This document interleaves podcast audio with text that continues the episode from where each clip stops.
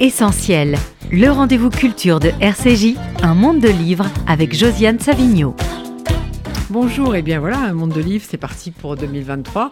Alors euh, j'ai invité, j'avais envie de commencer l'année avec Karine Thuil pour plusieurs raisons. La première, c'est que j'aime ce qu'elle écrit depuis toujours. La deuxième, c'est qu'on l'aime beaucoup ici à RCJ.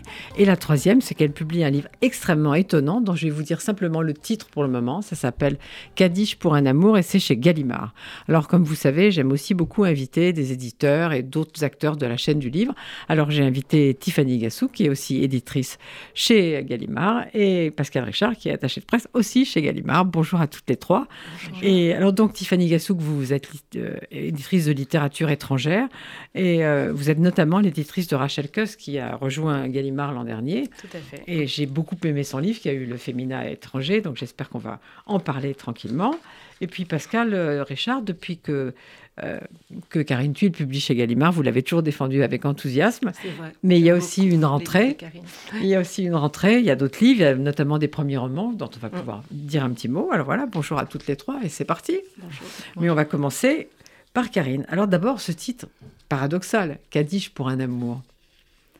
Oui, j'avais envie d'écrire euh, une sorte de prière euh, sur la fin d'un amour, avec l'idée d'un Kaddish, donc cette prière des morts, qui est tout sauf une d'ailleurs une sanctification de la mort, puisque on, rappelle le Kaddish, c'est la sanctification du nom, c'est la sanctification de la vie, c'est pas du tout une prière euh, finalement de deuil. Et j'avais envie de d'écrire un Kaddish pour l'amour. C'est une idée que j'ai eue il y a très très longtemps. J'avais juste commencé à écrire quelques poèmes, et c'est des années plus tard que j'ai décidé de reprendre ce projet.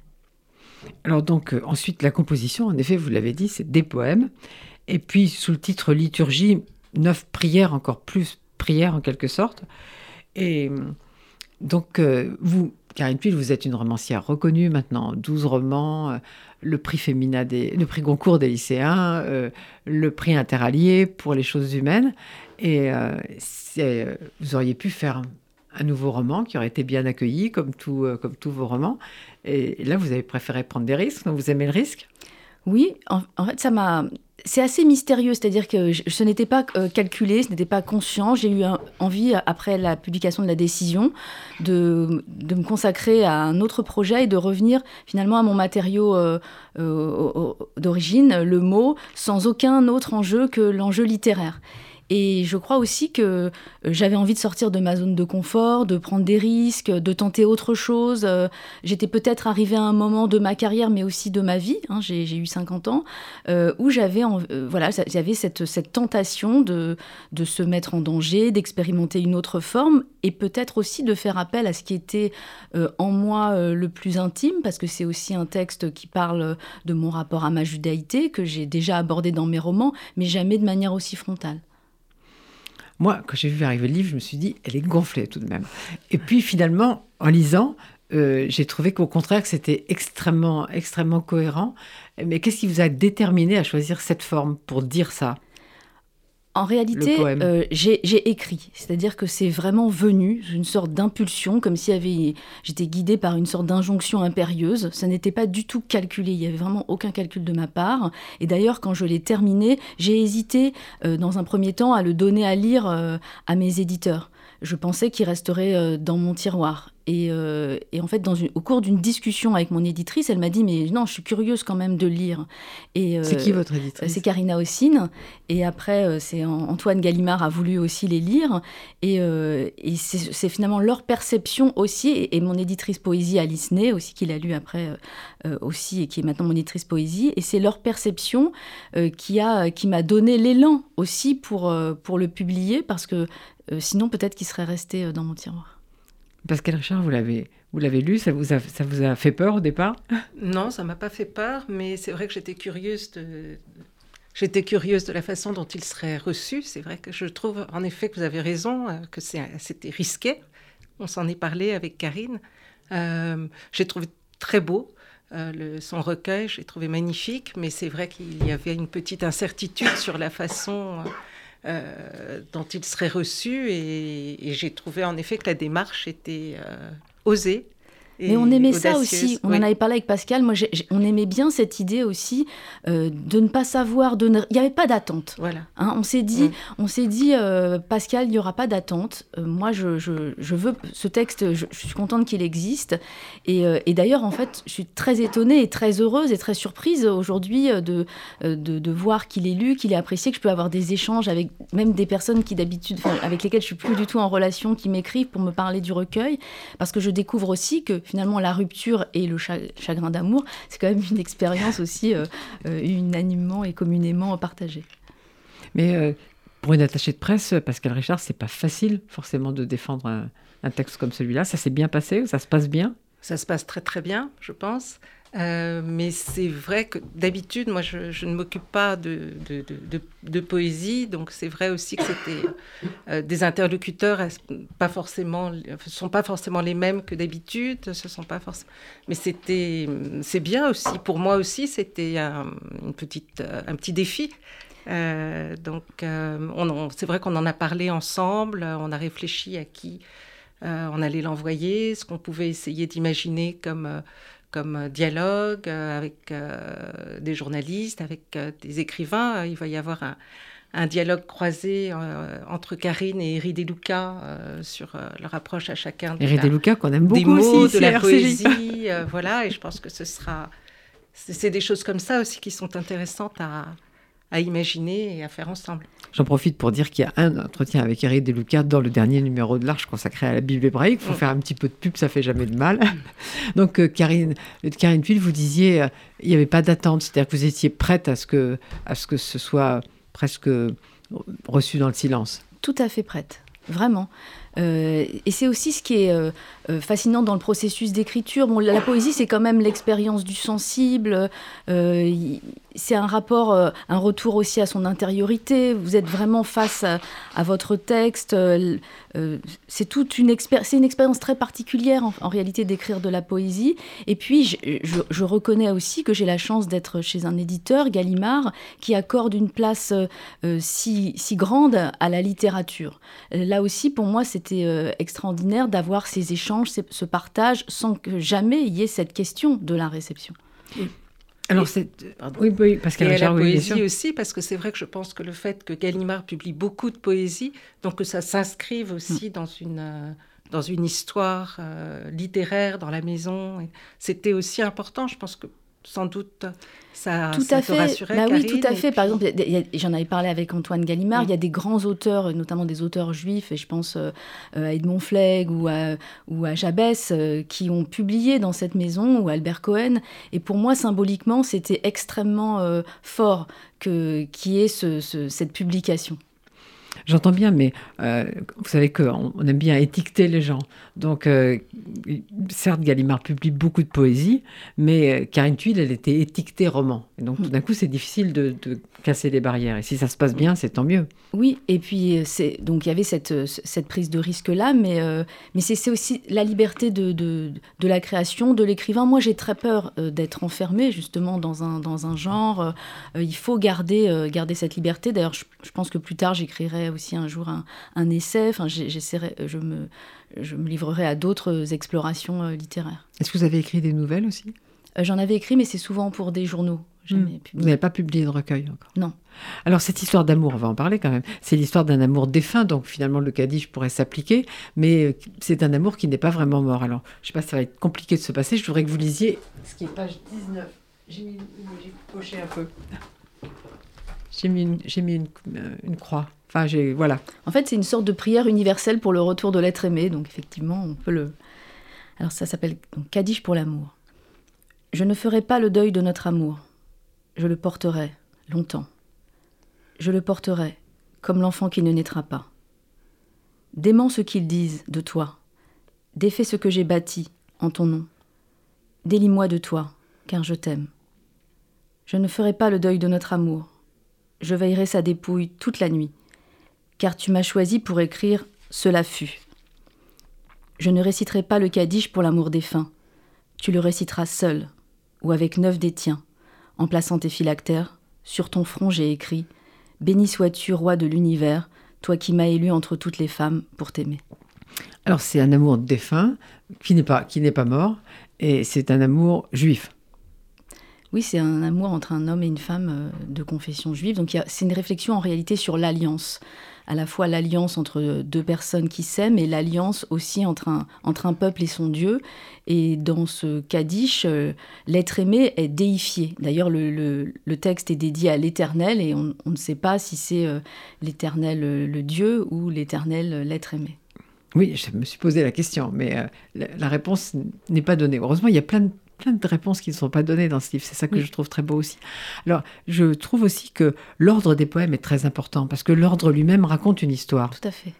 Tout à fait, j'ai beaucoup réfléchi à l'ordre des poèmes, y compris le placement des lettres, euh, parce qu'en fait, il y a des lettres hébraïques. Oui, euh, justement, je voulais vous demander la signification. Enfin, le, j'ai compris qu'elle rythmait certaines séquences, mais comment? Tout à fait. Alors, donc, euh, en fait, j'ai écrit euh, Kaddish pour l'amour en français et euh, Kaddish les Ahava avec les lettres hébraïques. Euh, dans le judaïsme, on dit que le, monde a été créé avec des lettres. Et je pense qu'une histoire d'amour, c'est aussi la création d'un monde avec un langage qui est propre à ceux qui s'aiment, aux deux personnes. Et, donc, je voulais intégrer à tout prix les lettres hébraïques, d'abord parce qu'elles sont très esthétiques aussi, dans, dans le recueil. Et donc, chaque, y a différents moments où les lettres euh, hébraïques apparaissent et quand on ouvre le recueil, euh, la première lettre est située en bas parce que la narratrice euh, est au plus bas, c'est ce rapport à la mort, on dirait comme si l'amour était enterré. Donc même le placement des lettres a été, été pensé. Oui, parce que je me demandais pourquoi certaines sont en bas, d'autres plus au milieu, d'autres... En fait, c'est un, recueil que j'ai voulu construire comme un texte juif. Il, y a une première lecture euh, qui est une lecture euh, littérale, et il y a différentes interprétations. Il y a euh, un sens plus caché, un sens plus interprétatif, un sens allusif, comme un, texte juif classique. D'ailleurs, il y a un recueil, un poème qui s'appelle Pardès, le paradis, qui est les quatre niveaux d'interprétation. Mais alors, l'autre personne, en fait, on ne sait pas si c'est un homme ou une femme, mais l'autre personne n'a pas la parole, jamais. Non, parce que c'était une façon aussi de, montrer que l'être aimé est toujours un mystère, c'est toujours une énigme. Et on aura beau essayer de tenter de la comprendre, on n'y parviendra jamais. D'autant que euh, cette personne a le pouvoir de vie et de mort euh, sur nous. En nous retirant son amour, euh, elle peut nous tuer. Donc il y a toujours quelque chose d'assez mortifère en réalité euh, autour de l'amour, euh, de la sexualité. Euh, c'est, je ne crois pas qu'on puisse vraiment percer à jour ce mystère. Ou alors on ne s'aime plus vraiment, enfin dans la définition la plus stricte. Et la rupture, c'est aussi un mystère oui, pourquoi à un moment donné Alors, ce que, ce que j'ai voulu, d'ailleurs, parce que souvent les gens me disent c'est la fin d'un amour. En fait, c'est une réflexion sur la peur de l'amour. C'est une l'être aimé s'en va parce que cet, être aimé a peur d'aimer, a peur de se mettre en danger, parce que c'est aussi un engloutissement. Euh, euh, l'amour, c'est se perdre dans l'autre. Il y a une fusion, il y a, quand on s'abandonne réellement, il y a aussi une perte de soi qui peut être extrêmement dangereuse. Et il y a beaucoup de gens, en particulier dans notre société euh, contemporaine, qui ont peur de s'abandonner, de, de se livrer.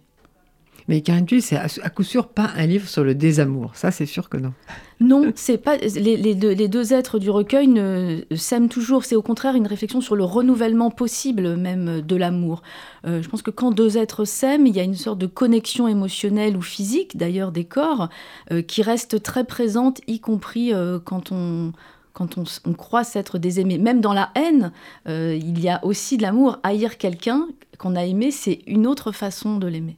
Mais ailleurs, c'est pas le désamour. En fait, le désamour, c'est le moment où, euh, où tout ce que fait l'autre euh, devient, euh, même la manière dont il tient sa fourchette, ça, devient, ça, ne va pas. Oui, ça doit sans doute, ça doit sans doute arriver, mais, mais c'est toujours mystérieux et, et c'est la panique en réalité parce que vous avez toujours peur de ce moment où l'autre ne vous aimera plus et, et ça, c'est un peu bon le, Belle du Seigneur d'Albert Cohen, où on voit bien les personnages qui à chaque fois euh, s'apprêtent, essayent d'être beaux, et puis on voit l'amour finalement par l'habitude qui finit aussi par s'abîmer, par se déliter, aussi par les contraintes extérieures, parce que vous ne pouvez pas vivre en vase clos avec l'être aimé. Il y a toujours un moment où euh, il y a cette, euh, ce, retour vers, vers l'extérieur et qui, qui, est aussi toujours une menace. Ça, c'est le danger, le danger. Toute la pression sociale sur l'amour, c'est très très mauvais. Oui, parce qu'il y a aussi une obligation destinité est préférable. Et puis il y a une forme aussi de, de, jalousie. Moi j'ai toujours eu le sentiment que quand on voit deux personnes qui s'aiment passionnément, qui sont dans leur monde. Vu de l'extérieur, il y a de l'envie pour, cette, Oui. pour la beauté de, de- de cela.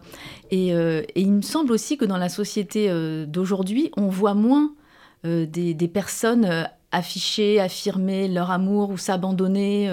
Euh, Il y a eu une époque, y compris en littérature, où finalement le récit de grandes amours était quelque chose de- d'assez classique et on, on en lit moins. On en lit moins aujourd'hui. Mais c'est peut-être une manière de se protéger parce qu'il y a toujours une bonne copine pour vous expliquer que c'est pas la bonne personne, celle que vous aimez. Alors ça, c'est c'est- c'est ex- c'est excellent comme, euh, comme remarque parce que je crois qu'on on- on tombe toujours amoureux de la mauvaise personne en réalité, euh, celle qui, euh, celle qui nous correspond le moins. euh, on s'attendait pas du tout à, à être ému par cette personne-là. Et c'est ce qui est aussi mystérieux, c'est que tout d'un coup, il y a une forme aussi euh, d'égalité euh, euh, dans l'amour. Vous pouvez aimer quelqu'un qui n'est pas du tout issu de votre milieu social, qui n'a pas le même niveau intellectuel, parce qu'il y a aussi l'alchimie des corps, il y a aussi ce rapport à la, sexualité. D'ailleurs, en hébreu, on m'a raconté que le mot, le, le verbe connaître, c'est à la fois dans son sens la connaissance, mais aussi faire l'amour. Donc on ne connaît véritablement quelqu'un qu'en faisant l'amour avec cette personne. Et on comprend jamais les histoires d'amour des autres. C'est connu. ça. Non, parce que c'est extrêmement subjectif et personnel, une histoire d'amour. Comme vous l'avez dit, on peut tomber amoureux de quelqu'un qui ne nous convient absolument pas. Donc de l'extérieur, euh, ça paraît euh, euh, suicidaire. Et de l'intérieur, vous vivez quelque chose d'extrêmement intense. Et c'est ce que j'ai essayé de faire dans ce recueil, c'est de montrer aussi l'intensité du sentiment amoureux, l'intensité de cette rencontre entre deux êtres et, tout ce qui peut être mis en danger pour vivre cet amour-là. Et on ne sait pas pourquoi cette personne est partie. On ne sait pas.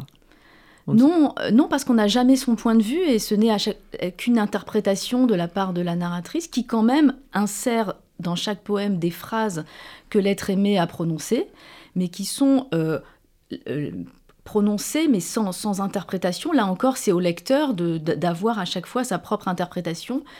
C'est ce que je trouve d'ailleurs intéressant d'une manière générale en littérature, c'est euh, de, consacrer une part active au lecteur, que chacun puisse euh, se retrouver. euh, on ne doit pas donner tout- toutes les clés, d'ailleurs je, suis là pour vous en parler, mais, je ne cherche pas à commenter ce que j'ai écrit. Je crois qu'il y a aussi après pour le lecteur ce travail de, de, de- de commentaire qui lui est très personnel.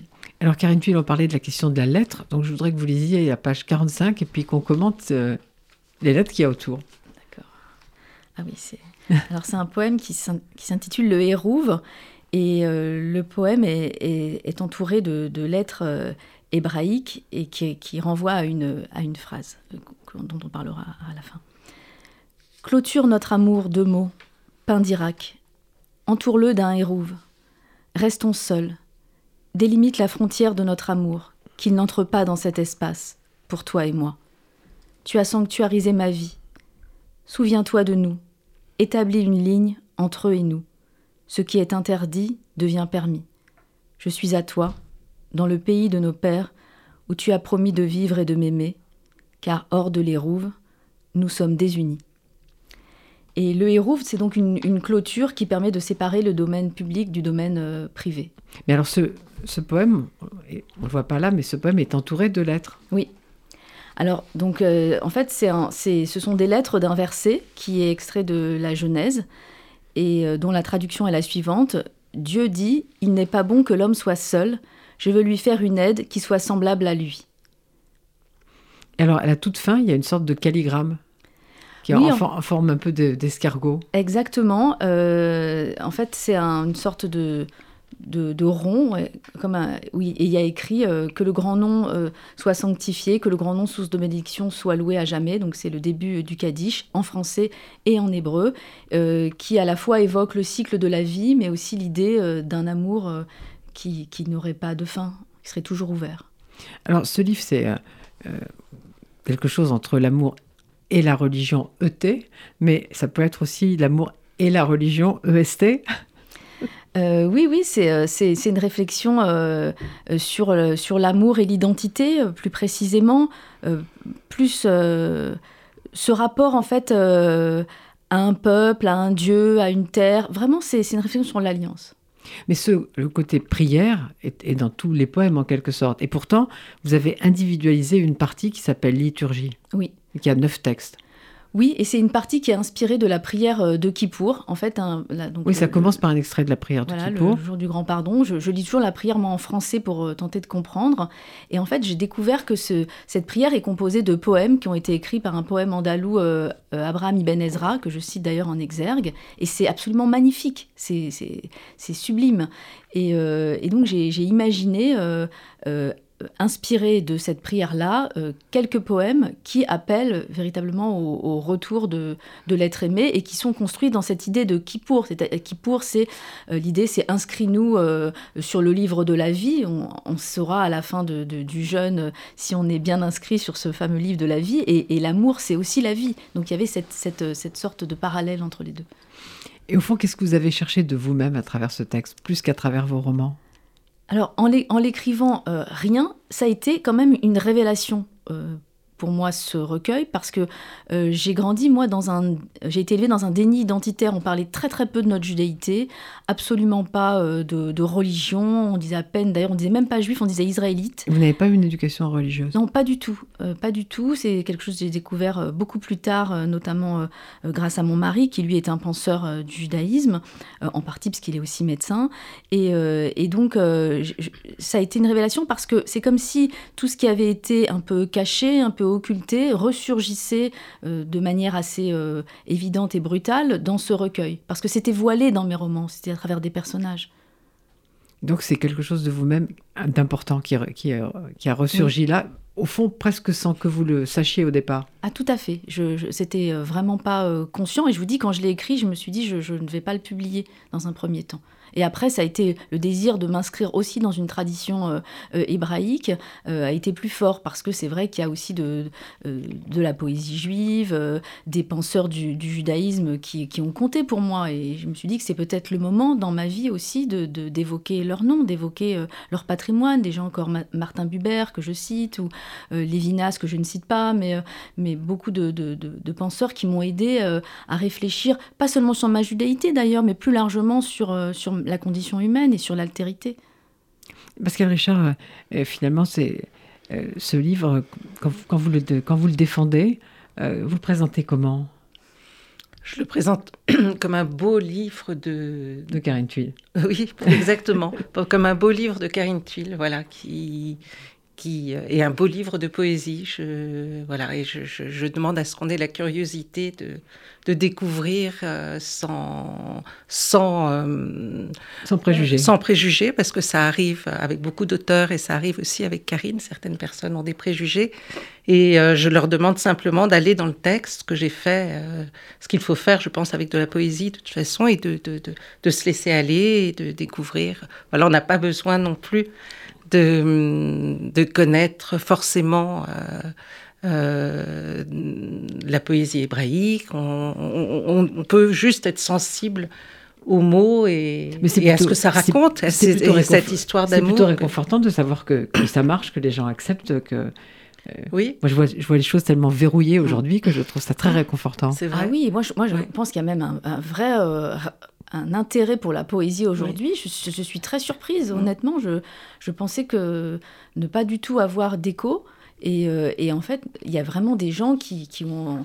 D'ailleurs, j'ai beaucoup d'échanges maintenant sur la poésie et, euh, et j'ai discuté de ça avec aussi d'autres journalistes qui me disaient la même chose.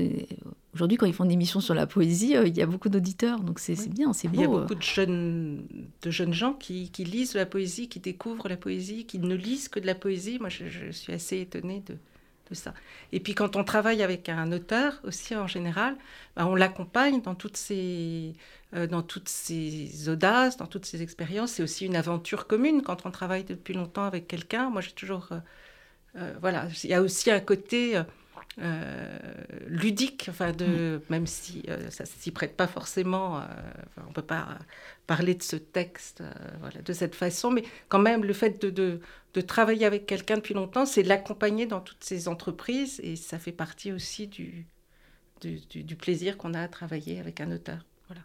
Tiffany Gassou, vous l'avez lu, le livre de Rachel Cusk Oui, il m'a beaucoup plu. J'ai trouvé que c'était à la fois d'une grande délicatesse et, et, aussi très puissant. Donc, euh, j'ai beaucoup apprécié. Et puis, c'est vrai que lire de la poésie, c'est un temps de lecture qui est très particulier. Je trouve qu'on se pose, c'est apaisant et c'est très agréable. Il faudrait le faire tous les jours. Oui, ça donne envie. C'est ce qui est, une certitude aussi, Karine Puil, c'est que ça donne envie de lire de la poésie, Tout ce, à fait. livre. Ça donne envie de, se replonger dans un univers tellement autre que celui dont on a l'habitude. Parce qu'on peut lire un ou deux poèmes, comme vous l'avez dit, et puis surtout aussi pour les plus jeunes. Moi, quand mes enfants étaient, étaient tout petits, avant de dormir, je leur lisais euh, des poèmes. Et euh, mon fils avait appris euh, le, poème Le chat de Baudelaire par cœur, mais par habitude, parce que je lui lisais. Et, et, et c'est un rapport aux mots qu'on leur transmet avec euh, voilà juste euh, un petit poème avant de dormir. Et l'enfant euh, apprend à aimer à aimer le mot le mot, c'est vraiment, euh, euh, je pense, là, parce qu'en ce moment, Gallimard publie le, cours de poétique de, Valérie par William Marx, c'est magnifique. Et à un moment, il parle du mot et il dit que le mot, c'est comme un pont branlant. Quand on le traverse, il faut aller très très vite pour pas que, être figé. Et, j'aime bien cette idée du, voilà, du pouvoir des, mots qu'on qu'on survole et pour les enfants, pour les adolescents, en réalité, c'est beaucoup plus facile de leur faire lire un poème que de leur imposer un texte qui, dont la lecture va peut-être être rébarbative pour eux. Et on, leur apprend progressivement à, aimer les mots. J'encourage vos auditeurs à le faire. Oui.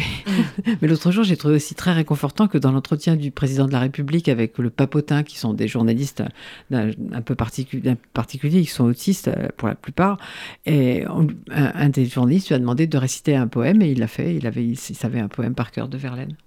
Je trouve ça très bien. Alors, Tiffany Gassouk, parlons un peu de cet auteur qu'on aime toutes les deux, Rachel Cuss. Vous, vous avez le livre que je puisse le montrer Voilà, donc euh, ça s'appelle La dépendance. Et, euh, et c'est le prix Femina étranger de l'année 2021. 22. 22, oui, pardon, 22. 22. Je ne savais pas qu'on était en 23.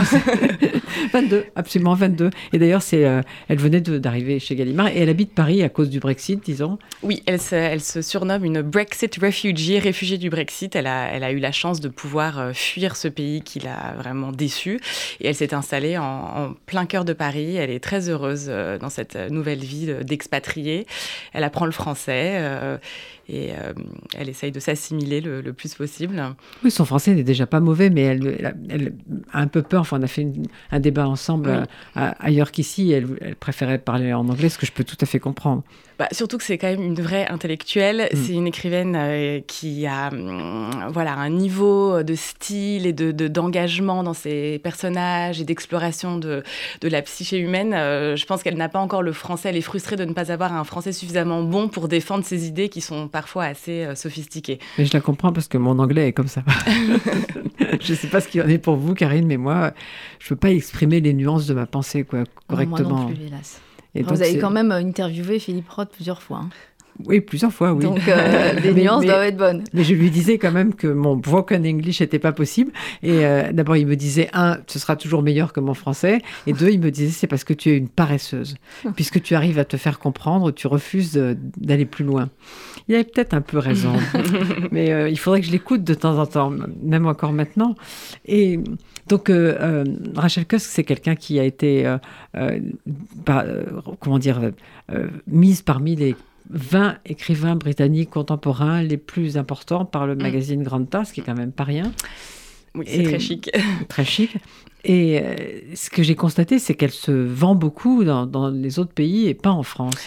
Oui, il y a des anomalies comme ça. Alors, euh, on parle toujours ben, à l'étranger, on parle de l'exception française pour la littérature. Très souvent, il y a des, auteurs qui sont totalement starifiés, adulés partout et qui en France n'arrivent pas à percer aussi bien. Et l'inverse également. Alors, Rachel Cusk, c'est sûr que, bon, alors j'espère que la tendance va s'inverser avec ce très beau prix, avec euh, le, le fait d'être accueillie dans le catalogue Gallimard, mais elle est absolument absolument mondialement connue, adulée. Elle inspire en plus toute une génération de jeunes auteurs.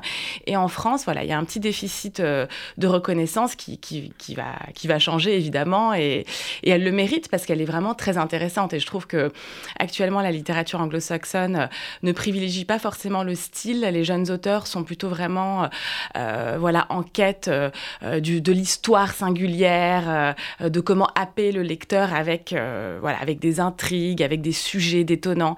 Mais le style n'est plus autant au cœur de l'écriture. Et Rachel Cusk, c'est tout l'inverse. C'est une styliste. Elle, ce qui l'intéresse, c'est de jouer avec les mots, de créer un nouveau langage. Et elle le fait avec la dépendance de manière voilà, assez étonnante, je trouve. Hein. Et Tiffany Gassou, vous avez une interprétation sur son peu de succès en France? Moi, j'en ai une. Mais la vôtre d'abord. Euh, je ne sais pas si je peux me permettre d'en parler à l'antenne. Euh, oui, j'ai quelques. Oui, bon, je pense qu'il y a peut-être eu un problème d'alchimie euh, par le passé. mais non, je, préfère entendre votre version. Moi, je pense que c'est parce qu'elle fait une littérature qui n'est pas du tout sentimentale et que beaucoup de lecteurs français sont sentimentaux. Hmm. Oui, mais en même temps, il y a une vraie mode euh, de l'autofiction en France depuis des années, des années, et, et, c'est un petit peu ce qu'elle elle travaille autour de cela. Ces héroïnes, ces narratrices sont toujours des romancières, un petit peu torturées, euh, qui ont des voilà. Oui, mais enfin, euh, c'est pas c'est pas clair comme non. comme chez certaines personnes. Non, on est d'accord. Que nous ne citerons pas. Karine Tuile, vous l'avez lu, Rachel Cusk, ou pas du tout? Non, non, ah, je, connaissais. Mais alors vous devriez, non, mais alors là, je vous écoute. Vous devriez, parce que c'est un auteur pour vous. Et je, je, ne l'ai pas lu et ce que, tout ce que vous en dites me donne énormément. Ah oui, c'est quelqu'un qui est pour vous, c'est sûr. Ah non, seulement, non seulement ce livre-là, mais la trilogie précédente qui est reprise en, folio chez, chez Gallimard, ce qui est une très très bonne idée, en un seul volume. Contour. Mm.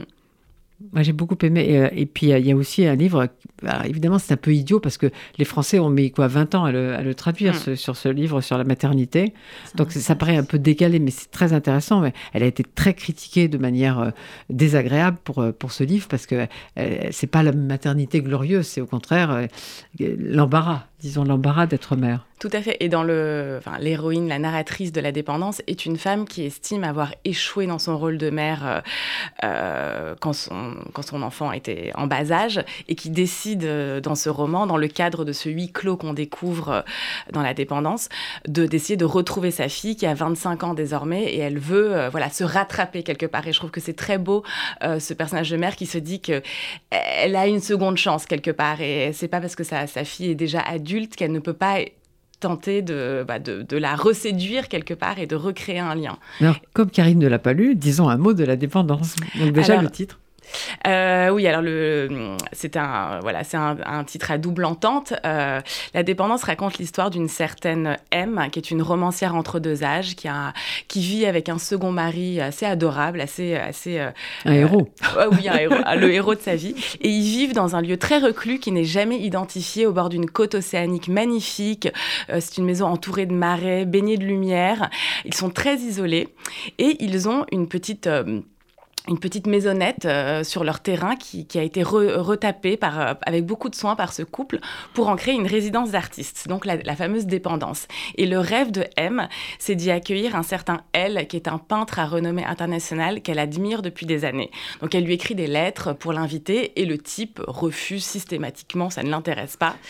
Sauf qu'un jour, une espèce de cataclysme mondial qui n'est pas non plus décrit davantage que cela, pousse ce M soudainement à accepter, ce L, pardon, à accepter l'invitation donc M se réjouit, c'était le rêve de sa vie, sauf qu'elle déchante immédiatement puisque le peintre en question débarque accompagné d'une jeune fiancée qui est absolument odieuse dès les premières interactions. Donc euh, tout, ce beau monde va devoir euh, cohabiter ensemble, surtout que donc la fille de la narratrice se réfugie également là avec son jeune fiancé.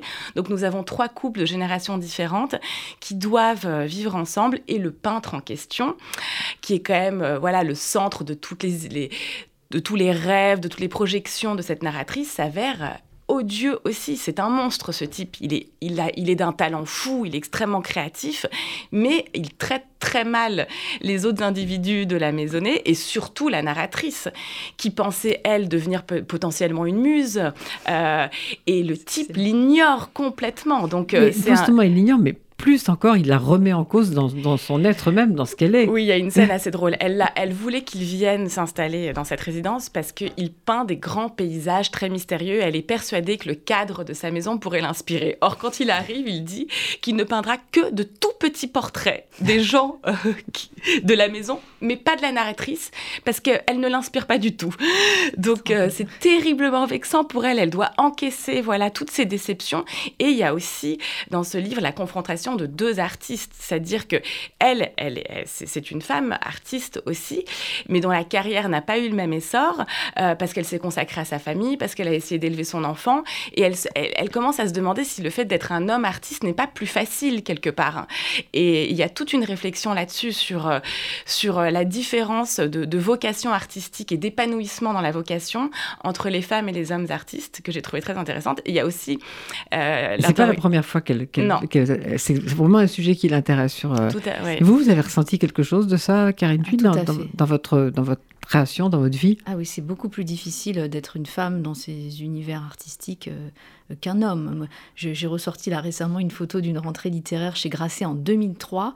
Sur, on était, je je sais pas, 12 auteurs. J'étais la seule femme. Ça choquait personne à l'époque. Hmm. Et j'étais la seule femme. Et croyez-moi bien que j'étais pas considérée comme légale. Le grand écrivain est toujours un homme. Euh, et, ça a été compliqué. C'est finalement. Euh, euh, alors, heureusement que la société a évolué après MeToo, même avant déjà, un peu sur ces questions. Et puis parfois, l'âge aidant, vous êtes mieux considéré. Mais c'est toujours extrêmement difficile. En tout cas, dans le milieu littéraire, mm. c'est clairement le cas. pas tous, hein, je ne veux pas généraliser. Mais, mais j'ai plusieurs fois été invitée à des, à des émissions, notamment à mes débuts. J'oublierai jamais, parce que Françoise Giroud m'a enfoncé dans, dans le Nouvel Observateur. Euh, j'avais été invitée sur un plateau, il y avait des hommes, et il y avait un homme qui est venu en plus, un invité qui avait dit non. Et ils ont donc décalé le plateau et ils m'ont mise hors plateau, hors champ. et, euh, et, Giroud avait fait un papier assassin en disant euh, que euh, qu'en fait j'étais en gros une potiche qui n'avait rien à dire, mais, mais personne ne me donnait la parole. Et je lui ai écrit, je lui ai dit, vous savez, je n'étais pas sur le plateau, ils m'ont évincé. Il y avait Claude Lanzmann sur le plateau. Et, Claude Lanzmann, il prenait toute la place. J'adorais Claude Lanzmann, il prenait toute la place. Et j'ai dit, ils m'ont évincé du plateau. Et ça, personne ne pouvait le voir, puisque c'était avec les caméras, on, on ne le voyait pas. Mm. Et toutes les femmes écrivains ont des anecdotes comme ça. Par exemple, une année, j'étais euh, finaliste du concours et je me souviens d'un article qui disait euh, parmi les finalistes, une dame. une dame. Et j'ai dit mais en fait je suis pas une dame. Je suis un euh, je suis une écrivaine un auteur mais mais je suis pas une dame. Et, et ça c'est donc ce, ce, livre là dont vous parlez me, me vraiment, j'ai très très envie de le lire. Et puis, visiblement, d'après ce que vous en dites, c'est aussi une réflexion sur les interactions euh, euh, sociales, le regard, le regard social, ce qu'on attend. Familial, social, c'est vraiment elle, magnifique. et c'est ce, qui est assez euh, fascinant dans la rencontre. C'est-à-dire, elle, elle se dit qu'elle va rencontrer ce peintre et qu'elle va l'adorer, et rien ne se passe comme mm. prévu. Et on aura beau tout. C'était Philippe Roth qui disait ce genre de, de, phrase. Hein, on a beau tout organiser. Alors lui, il disait que c'était le sexe qui, qui, qui changeait tout. Mais, mais en fait, dans les relations mm. humaines, voilà, on a beau tout préparer, on ne sait jamais euh, mm. comment ça va se passer en mm. réalité. Et ce qui est très intéressant dans ce livre et qui en fait l'originalité, c'est que on découvre tout cela, tout ce théâtre, euh, tout ce petit monde là, euh, à travers le fort intérieur de la narratrice, à travers son flot de pensée, comme une Mrs. Dalloway des temps modernes.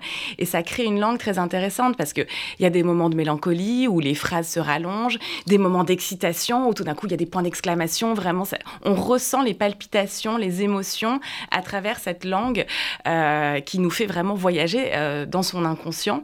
Et, et je trouve que c'est une expérience de lecture qui est d'autant plus intéressante. Pascal Richard, c'était difficile de défendre ce livre?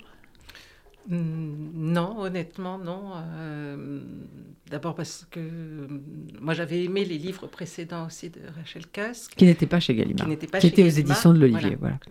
Donc euh, euh, il y avait quand même déjà une. Pardon assez près du micro, je n'ai pas l'habitude. Euh, je, trouve que c'est un très beau livre, euh, très cérébral, très intéressant, euh, très passionnant, et j'avais envie de le défendre aussi. Et non, honnêtement, ça n'a pas été difficile.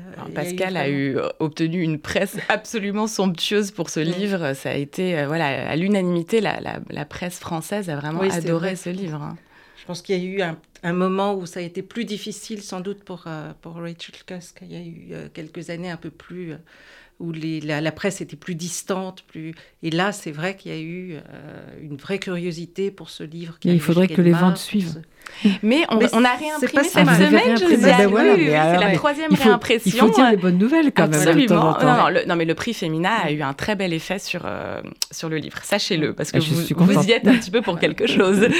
c'est un livre que j'ai trouvé assez euh, drôle aussi. Enfin, je trouve qu'il y a une dimension. il y a, oui, il y a un humour assez piquant. Très, très grinçant, très piquant, mm. mais euh, qui est aussi très, très présent. dans ce qui est curieux, c'est que les, personnes qui défendaient au féminin plutôt Claudie Singer pour le féminin français euh, et puis pas tellement Rachel Cusk pour le féminin étranger, disait que ce qui les touchait chez Claudie Singer, c'était sa manière de parler du vieillissement. Or, c'est très présent chez, Rachel Cusk aussi, cette, thématique. Oui, puisque là, l'héroïne, effectivement, euh, commence à se demander si son pouvoir de séduction n'est pas fané, euh, si on peut encore être admiré par euh, des hommes. et elle voit sa fille qui est somptueuse, qui a un corps magnifique et qui lui renvoie un miroir, voilà, qui n'est pas évident. Et, je trouve qu'elle qu'elle explore ça de manière très habile. C'est un sujet quand même qui, est d'actualité. En plus, on en parle beaucoup euh, euh, du, de la date de péremption d'une femme, soi-disant, et, euh, c'est ridicule. voilà, on peut, je pense qu'on peut, peut, séduire toute sa vie, et elle, le prouve là très bien. Moi, j'ai mm. dépassé la date de péremption, donc je suis tranquille. oh, pas du tout.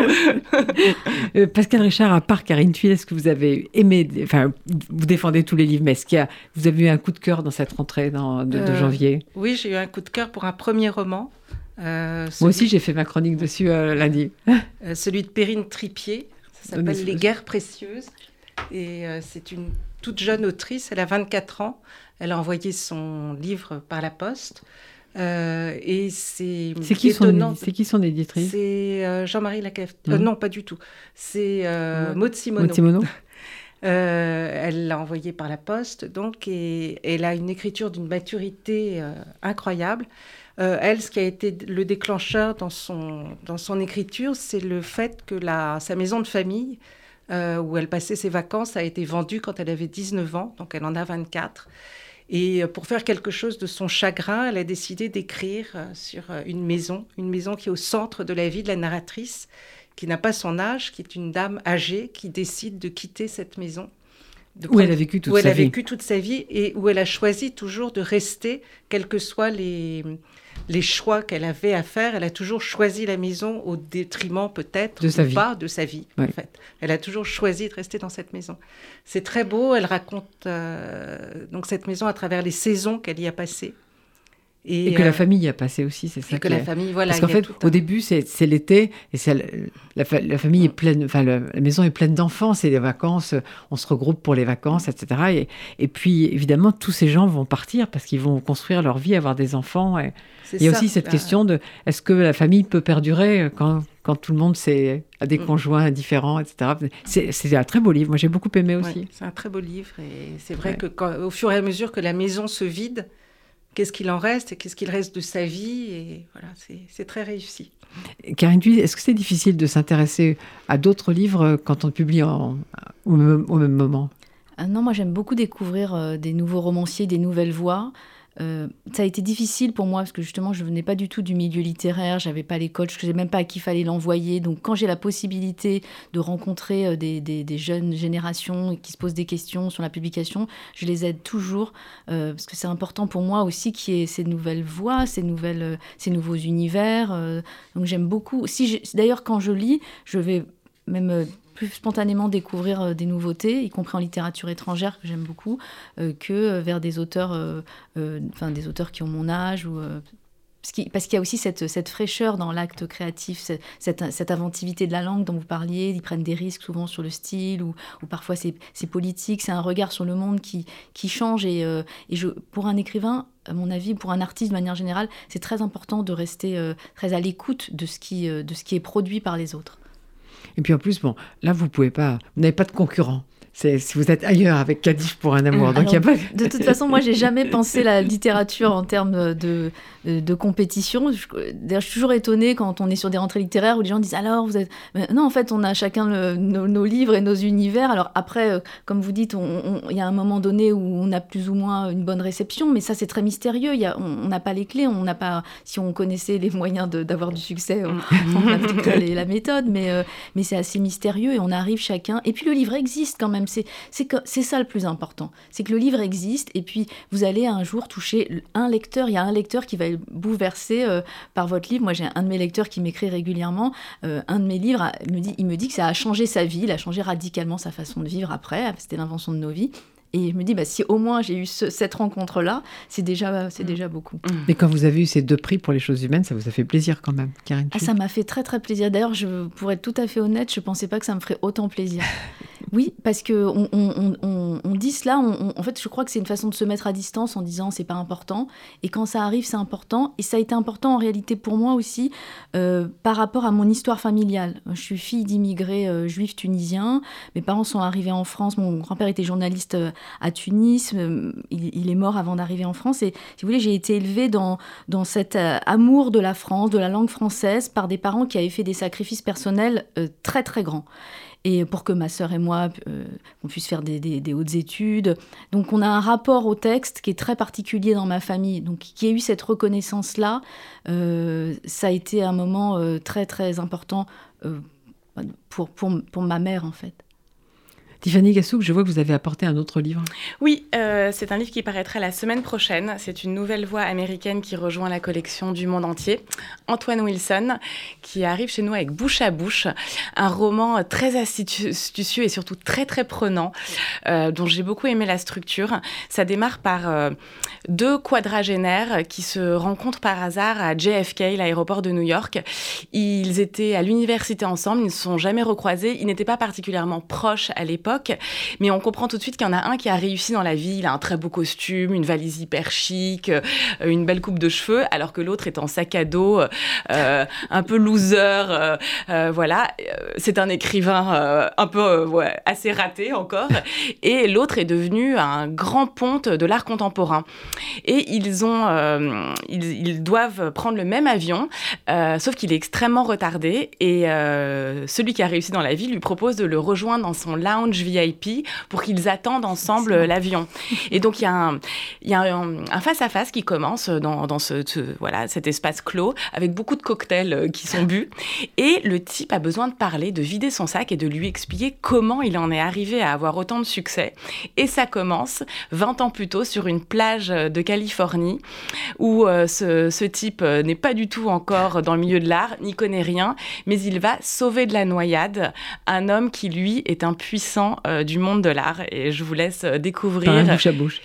Par un bouche à bouche, tout à fait. Ce qui va changer tout à fait, complètement le, son destin. Ça fait envie. C'est toujours plus difficile à défendre les livres étrangers? Euh, bah, je préfère laisser Pascal parler, oui. C'est devenu plus difficile, je trouve. Faire faire des découvertes, c'est plus difficile que ça ne l'était il y a quelques années. c'est plus difficile de les faire lire. voilà c'est oui, objectivement, c'est plus difficile maintenant. Il y a moins de place dans les journaux, c'est euh, plus restreint, il y a moins de curiosité, malheureusement. Euh, voilà. Et ça, on, doit, on, doit le regretter. On le regrette et, mm. et euh, enfin, je, heureusement qu'il y a des émissions comme, comme la vôtre pour pouvoir évoquer les auteurs, la littérature parce que c'est vrai que malheureusement, il y a moins de place aujourd'hui, et je crois que les gens ont toujours le même plaisir de, lecture, simplement il faut, les, il faut faire connaître en fait ces textes, et spontanément, on va euh, souvent vers les livres dont on parle le plus, alors qu'il y a des pépites euh, qui, euh, qui existent et qu'on a envie de découvrir. Tiffany Gassouk, c'est vous qui l'avez trouvé, Antoine Melson? Alors, il a déjà été publié une fois euh, en France, euh, il y a de nombreuses années, et voilà, c'est sa résurrection. Euh, on fait table rase du passé et on, redémarre. Et je l'ai repéré parce que il a eu une presse sensationnelle aux États-Unis l'année dernière, et que Barack Obama lui-même l'a choisi parmi ses cinq romans favoris de l'année. Donc, trop chic. Pascal Richard, vous aussi, vous avez apporté un autre livre. Je vois que c'est pas le même. Oui, alors justement, c'est un auteur à faire découvrir. C'est un nouvel auteur chez Gallimard. Il est israélien. Yanni Vishkovitz. Euh, il a été euh, Vous le connaissez, proposé, Moi non plus, je ne euh, connais pas du tout. à la maison par un auteur que j'adore qui s'appelle Eshkol Nevo. Ah oui, ah, Voilà. mais, bon, là, on l'adore tous, alors là, Voilà. on, est, on est fan. Et c'est très différent là, mais c'est très intéressant aussi. La vengeance de Fanny, c'est un roman qui se passe à la fin du 19e siècle en, en Polésie, euh, en, en Russie.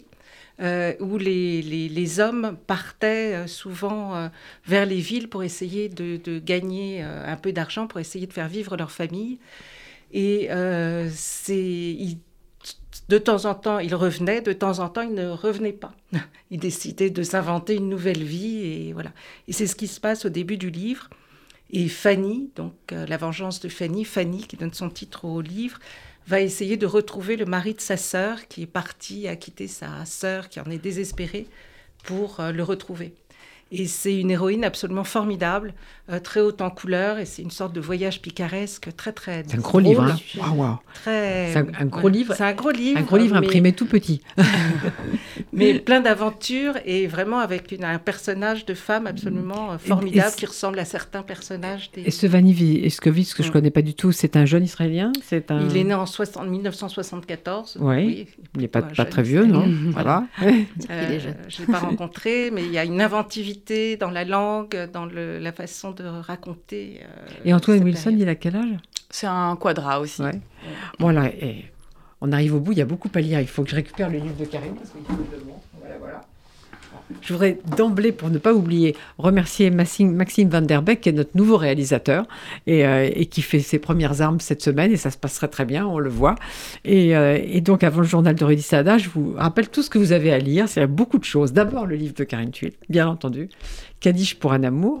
Ensuite, le livre de Rachel Cusk, La dépendance chez Gallimard. Enfin, tout, tout est chez Gallimard, c'est une émission Gallimard, il faut, le- il faut le dire. De temps en temps, ça arrive. Bon, donc, Karine Tuile, indispensable. Rachel Cusk, indispensable. Ensuite, les découvertes.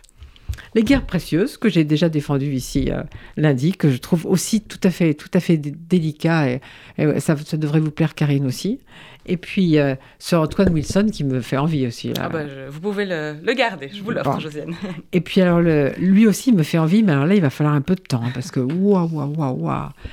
Euh, Et puis alors, dé- déjà, Vaniv Iskovic, c'est ça. c'est- Je, ne suis pas absolument sûre Moi de la non plus, prononciation euh, moi-même. Moi, voilà. Bon. Je vous remercie beaucoup, à toutes les trois. Merci. Et puis, c'est bien de faire une émission ensemble, de commencer l'année ensemble Ah comme oui. ça, hein, sur RCJ. Et euh, maintenant, le journal de Rudy Saada. Et au mois prochain.